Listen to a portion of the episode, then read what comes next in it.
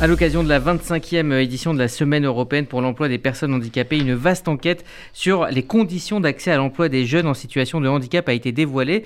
Selon cette étude, Églantine Delalleux, un jeune sur deux en situation de handicap a déjà été victime de discrimination à l'embauche. C'est ce qu'a révélé l'IFOP pour l'association de gestion du Fonds pour l'insertion des personnes handicapées. L'étude montre que les jeunes en situation de handicap sont confrontés à des discriminations à l'embauche. Par exemple, ces derniers recherchent deux fois plus longtemps un travail que l'ensemble des jeunes, 7,6 mois contre 4,2 en moyenne. Plus de 80% d'entre eux estiment qu'il y a peu d'offres d'emploi proposant un environnement de travail adapté à leur handicap. Alors des discriminations à l'embauche qui poussent certains jeunes à ne pas révéler leur handicap. En effet, Rudy, et un chiffre est éloquent, seuls 40% de ces jeunes ont indiqué leur handicap dans leur CV, un sentiment de discrimination enraciné, puisque 63% des jeunes en situation de handicap affirment avoir déjà fait l'expérience de discrimination au cours de leur scolarité et 50% lors de leur recherche d'emploi. Alors par ailleurs, certaines euh, craintes hein, lors d'une recherche d'emploi euh, sont plus prédominantes chez les jeunes en situation de handicap que chez les autres jeunes. Si l'ensemble des jeunes craignent une rémunération insuffisante ou d'accepter un poste qui ne correspond pas à leur formation, les jeunes en situation de handicap craignent plutôt de travailler loin de chez eux, de déménager ou encore de rencontrer des difficultés d'intégration dans l'entreprise. En France, 12 millions de personnes vivent avec un handicap. Merci Églantine. Euh, et pour en parler, nous sommes en ligne avec Dominique Ledouce, le responsable du développement associatif de l'ADAPT, euh, l'association euh, pour euh, l'insertion sociale et professionnelle des jeunes en situation de handicap. Bonjour.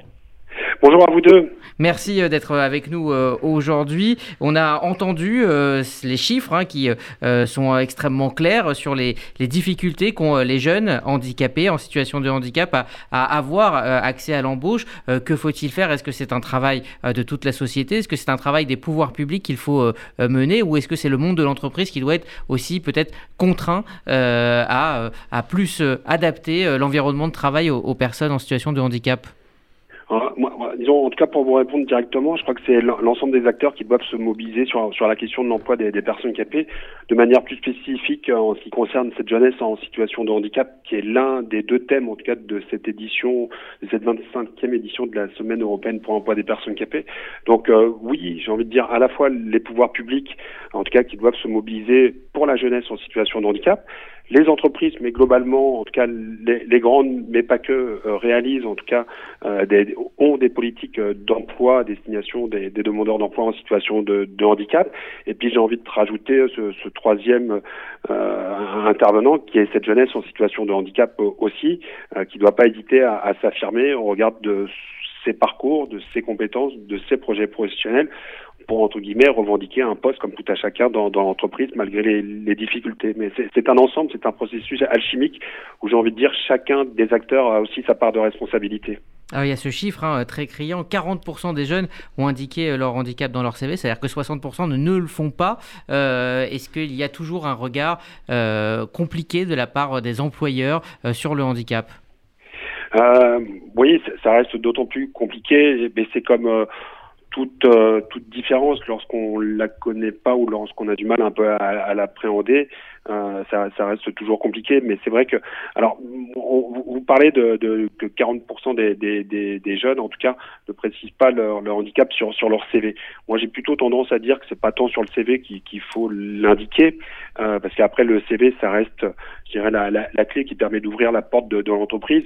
Mais c'est plutôt au moment de l'entretien d'embauche, face aux recruteurs, face aux futurs managers, où les, jeunes doivent aussi évoquer leur situation de handicap.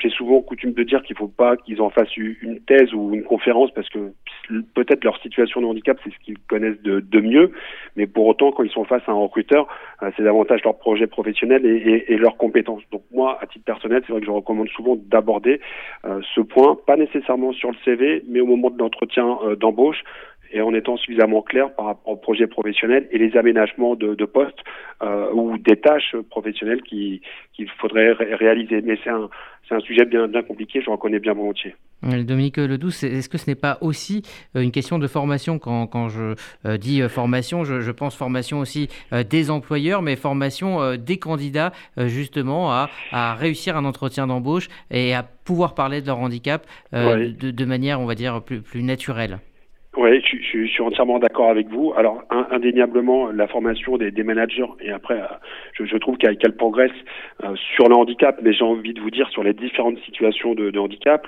des handicaps visibles ou, ou handicaps euh, invisibles.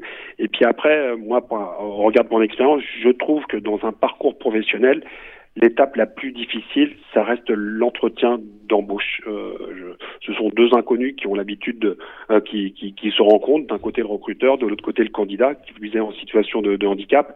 Et euh, il faut pouvoir convaincre à partir d'une feuille de papier quel CV, un, un, entretien qui dure généralement une heure. Et cet exercice donc nécessite aussi qu'on puisse former, mieux accompagner, cette jeunesse en situation de handicap qui sort des études, de l'apprentissage et qui découvre aussi ou qui fait réalise ses premiers pas vers euh, vers l'entreprise avant de franchir le seuil de, de l'entreprise. Donc ça nécessite de la formation euh, des deux, euh, une ouverture d'esprit des deux, ouverture d'esprit du manager sur les situations de handicap, et puis aussi une ouverture d'esprit des candidats, de cette jeunesse qui parfois est peut-être dans la caricature de, de l'entreprise et qui a besoin aussi de comprendre comment elle peut fonctionner.